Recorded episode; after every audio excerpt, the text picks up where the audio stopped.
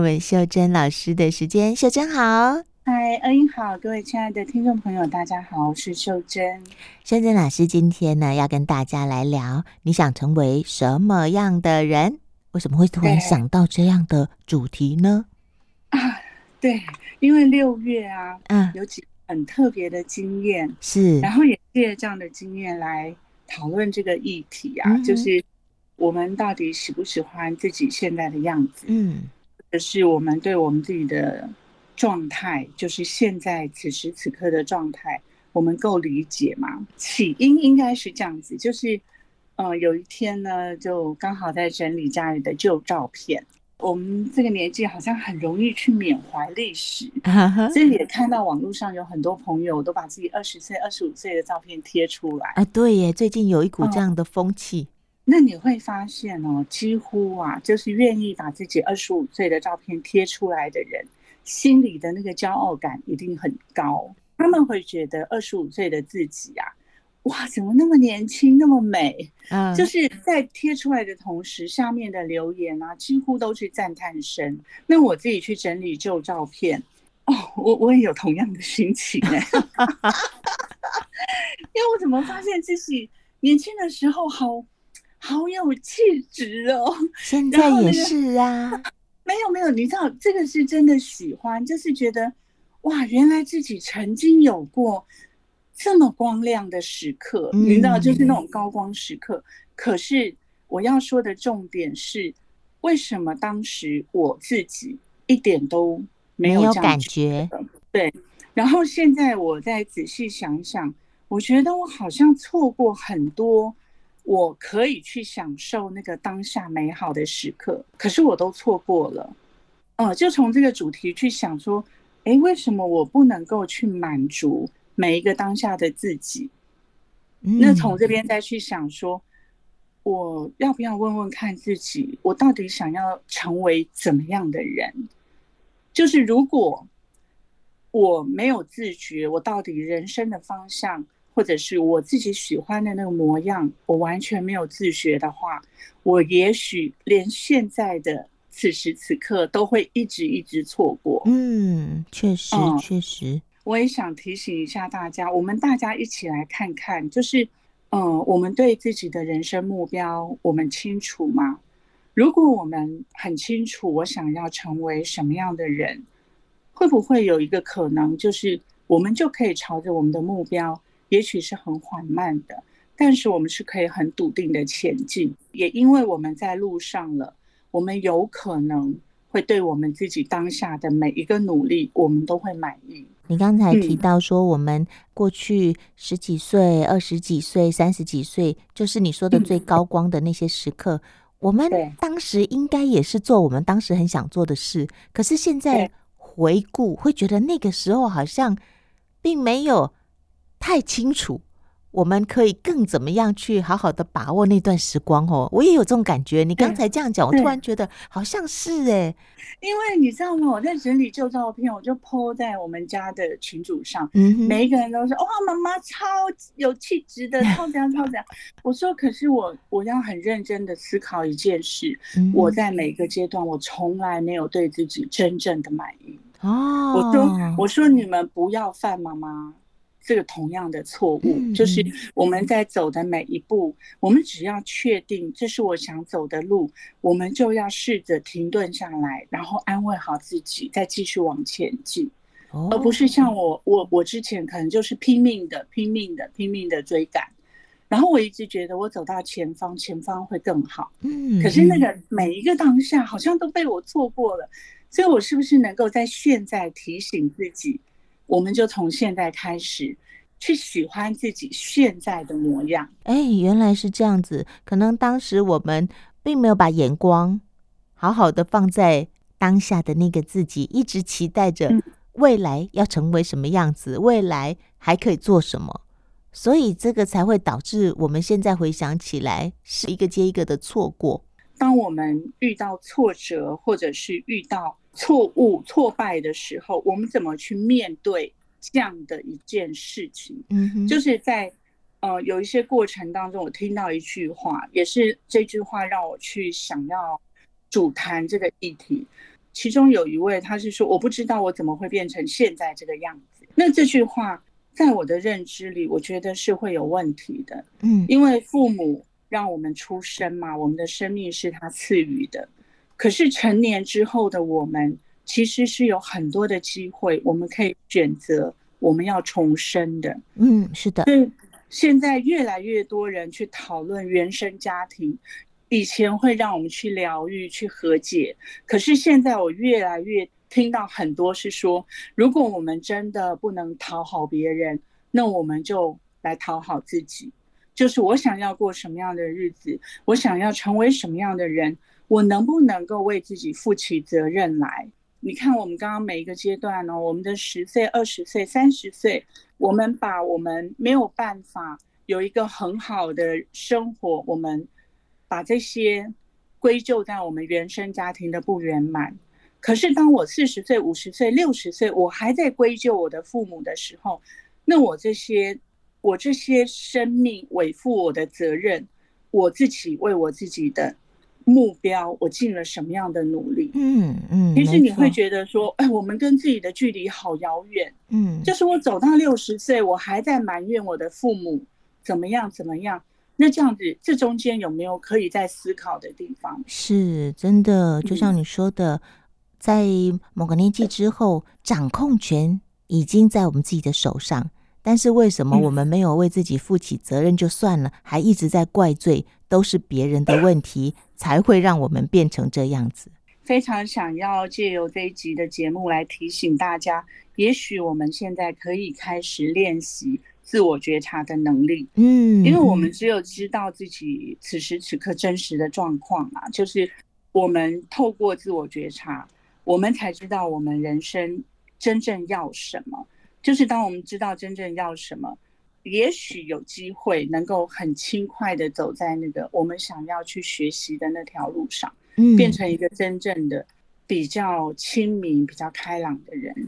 真的，我这段时间也特别特别的有感，就觉得人如果有机会啊，在成长的过程当中，其实也不用成人以后，可能在国中甚至高中就开始探索自己，因为我们可能小时候。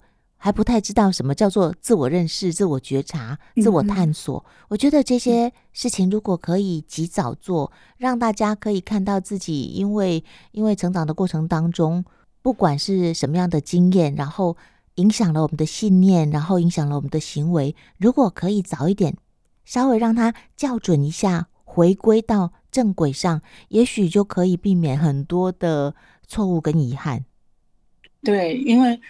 为什么要自我觉察？我们每一天呢、啊，千千万万的念头，嗯，我们有无法数计的情绪、压力跟追求，嗯，然后也因为我们以前的那些经验，或者是我们在成长路上我们受到的教训，嗯，所以我们的担心会越来越多，对，防卫越来越多。然后选择就会越来越少，嗯哼，所以你说为什么年纪大的人很难改变？也也是因为我们过去的那些经验，会让我们变得好像越来越坚硬固执，嗯哼。然后因为这些坚硬固执，我们也会开始变得不太容易去享受很简单的快乐。真的，就我上周跟孩子聊的时候啊，我就发自内心的肯定他、赞叹他，我说。我说儿子啊，我觉得你有一个很强大的呃心理素质，就是他可以欣赏比他优秀的孩子。哦，这个很赞呢。对啊，因为因为其实在一个团体里面，难免会有一些良性竞争。那他能够看到别人的优点，然后他也能够认知到我自己所处的位置，然后我怎么样跟我自己比，我自己只要做到我自己呃尽全力去做。我觉得这是他慢慢慢慢从过去啊，一直校准校准到现在。嗯、那现在这个样子是我觉得对他来说最轻松，然后也最不会有压力负担的方式。我觉得挺好的。对，我觉得他找到一个他自己能够接纳自己，然后从这个接纳当中，他的成长会很快速，欸，哎，至少不用一直在那个比较当中。嗯、比较，对对对对对，因为每一个人的状况都不一样，确实就是会有一些人他，他他的他的某一方面的才华是出众的，是独特的，是我们可能怎么努力都不一定追得上的。那我们就欣赏，我觉得我们就欣赏，能够欣赏别人这件事情，我觉得很棒。对，因为这个其实也是我。最主要想谈的生命的韧性，嗯，就是尤其他们这些很优秀的孩子，他周围的竞争那个压力呀、啊、很大，对，所以也是因为压力这么大，很容易挫折。是，那当他去面对挫折的时候，他会怎么处理？就是他的自我的疼惜，还有他怎么样陪伴自己，怎么样去看到自己。现在可以在做些什么？嗯，这个好像又更加重要。对对对，是的。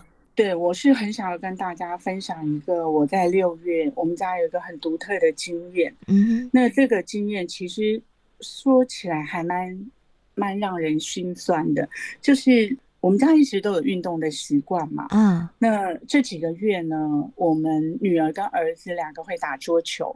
好，这个故事有点长。儿子跟女儿他们会在桌球室，那我先生呢跟我就在不远的地方，我们有一个重训教室。嗯，那那天因为时间差不多，所以我们就同时出去。那本来是没有约好要一块回来，可是我那天上完重训课，我就跟他爸爸说：“哎，我想要去接小孩一起回家。”嗯，那他爸爸就说：“OK 啊，OK 啊，那我们就收一收东西，我们就到那个桌球教室。”嗯哼，那结果呢，我就一进那个门啊。我就看到我女儿那个场面有点吓人呐、啊。我女儿跟一个警察，然后一个警卫，还有一个老爸爸，另外还有几个人就站在柜台那边。嗯嗯。然后我就哎，我就觉得很讶异，他们现在应该在打桌球，哎，怎么会是这样的情况？对。然后我就问我女儿说：“什么事情？”嗯嗯。然后我女儿就说：“哎，妈妈，这个有点意外。”那我一看当下没有我儿子，我当然会慌张啊，因为我不知道到底发生什么事。那我就走到里面的教室，就把门打开，就看到哇，那个很大的场地只有我儿子跟另外一个小小孩，两个在打桌球啊，那就没有问题嘛，就是我儿子没有没有什么对对，没有重大的事情。那我就把门关上，我就再出来。那我就跟 警察哦，我就我就跟那个外面那那一群人我说发生了什么事，嗯，然后我女儿就说这个有点复杂，就是那里面呢在跟我儿子打桌球的那个小小孩是一个特殊的孩子，嗯，那他那天的情况呢，他已经打了三个小时的桌球，然后他想要跟我儿子打桌球，他爸爸不愿意，嗯，就是他爸爸说很晚了，该回家了，嗯嗯，对。然后他儿子就非常激动，就是开始就彪骂他爸爸，嗯，然后就动手，就开始用那个手去捶他爸爸，然后用他的指甲去抠他爸爸的那个双背，嗯嗯，然后就看到他爸爸的手就流血了，流血，他爸爸就整个那个情绪就压起来，嗯，然后就过肩摔，哇，就摔他儿子，然后很激动，因为他儿子国小不高，就摔到地上，然后后来他。爸爸就很激动的用手去扯他儿子的头发，就去撞墙，哇，就抓他儿子头发去撞墙。然后那那当下呢，本来是我女儿跟我儿子在打桌球，然后我儿子一看到不行，我儿子就冲到前面去，就把他们父子分开。嗯嗯嗯。然后那我我女儿当下就也过去了，我女儿就，呃，就说，她说爸爸出去，然后叫警察。然后叫警卫，就是我们到外面去谈，然后小孩子就让他跟我儿子打桌球，嗯嗯，就把那个整个场地清空了，就到外面去。啊，所以我我去刚好就看到他们外面就是这个非常非常焦虑的爸爸在跟我女儿还有警察在谈这件事情，嗯嗯嗯。那其实那时候呢，爸爸就反反复复的一直在说一句话。那个爸爸就一直反反复复的在说这句话，他就一直说他只折磨只折磨我。那那时候他就让我们看啊，他全身真的手臂呀，还有脖子全部都是伤痕哇。然后他就在跟我们讲说，他说我不是要抓他去撞墙，我是要让他冷静。嗯嗯。然后他说我是单亲。他就告诉我们说，他们那一天其实是原来的那个场地暂时关闭嘛，所以他就到这边来。嗯嗯。然后我女儿就告诉他说：“哎，他们之前那个治疗的历程啊，会是怎么样？”然后我女儿有推荐几个几个方式，就让他爸爸试试看。嗯嗯是。然后就全部结束了之后呢，就时间也到了，哦我儿子就出来，那我们就往回家的路上嘛，就大概只有走几步，就他爸爸就从后面就追上来，嗯嗯，然后就说他想要再问清楚，嗯嗯，然后我女儿就再把相关的细节资料都给他爸爸。那其实这件事，我想到我到现在我都还是觉得很难过。就是这个爸爸呢，他其实那时候当下他是非常愤怒，对，非常疲惫，然后他这个委屈啊，跟他的压力。他其实不是我们看到那个当下，他爆发出来，嗯、是是，他已经累积很久很久很久了。他可能是整个从出生一直到现在的治疗，他用了非常非常多的方式。对，可是那个当下，我要说的是，我们必须要在面对这么多突发的事件，就是像我们说的，人生不如意事十之八九，就在每一个困难的情况下。我们有没有自觉自己当下的情绪是什么样子？然后有没有可能把当下的自己安顿好？嗯，就是不要做出后悔的事情。他那一天这样子的话，小朋友是不是很可能会受伤？我儿子是说，他就是看到他爸爸把他的头很大力的抓去撞墙，所以我儿子他会冲过去。是是是，嗯，嗯，那我当下的。我当下当然是说，就是不管任何时候，这个是一个还蛮特别的例子，就是我们在之前没有遇过这么激烈的。嗯嗯嗯。我们可能有看过人家吵架或者打架，可是没有看过这么激烈的，就是父子亲子当中的冲突。嗯。所以我有跟我小孩讲说，如果以后再遇到类似这样的事情，第一个一定要先保护自己。嗯嗯嗯。哦，就是呃，当下要确定没有危险，那他们当然可以去做他们觉得。当下可以帮得上忙的事情，嗯嗯嗯。那那个就我的立场，那个当下我看到的情况，我只想要安顿爸爸。是，我第一个就问爸爸说：“现在还好吗？”嗯嗯。那他他自己现在的情况是怎么样？当我们自觉啊，我们的情绪是在极端盛怒之下，我们有可能会做出后悔的事情。嗯，我们一定要先学习冷静。嗯，那其实这个案例呢，呃，在我之前的一个经验，就是我有做过一个家扶的经验。我有一个家扶的经验，就是呃，家里有一个精障的女儿，那个爸爸呢，其实他本身受的教育也不是很高，嗯，可是他就是从那个亲子的相处当中，爸爸知道怎么去安抚这个孩子，嗯嗯，就是在那个过程当中呢，我就看到那个女儿的情绪不太稳定。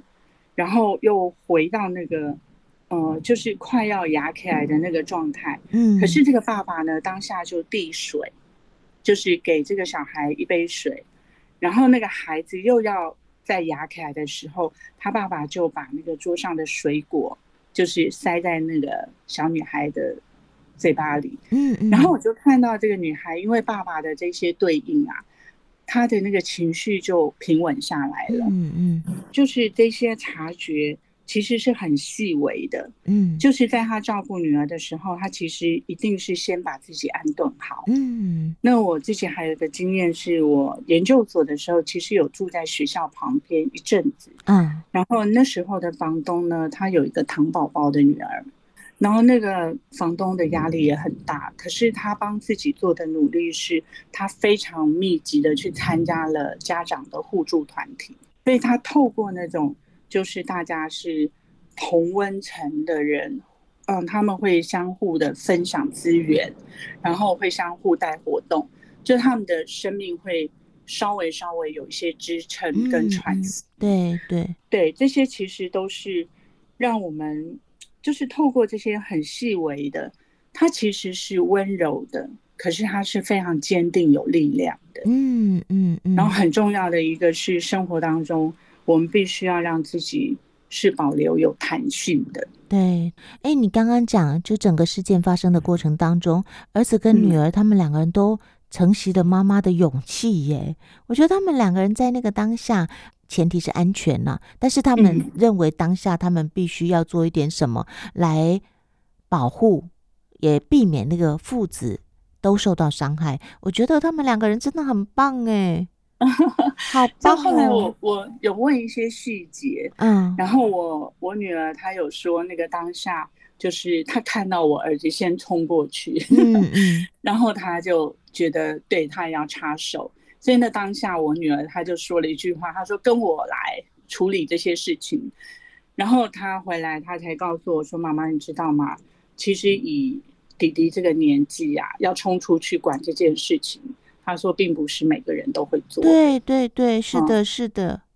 对，那个当下我也觉得还蛮安慰的。嗯嗯，真的，弟弟那时候应该是担心那个小朋友，那个爸爸失控了，然后伤害到那个小朋友，所以他要避免这样的遗憾发生。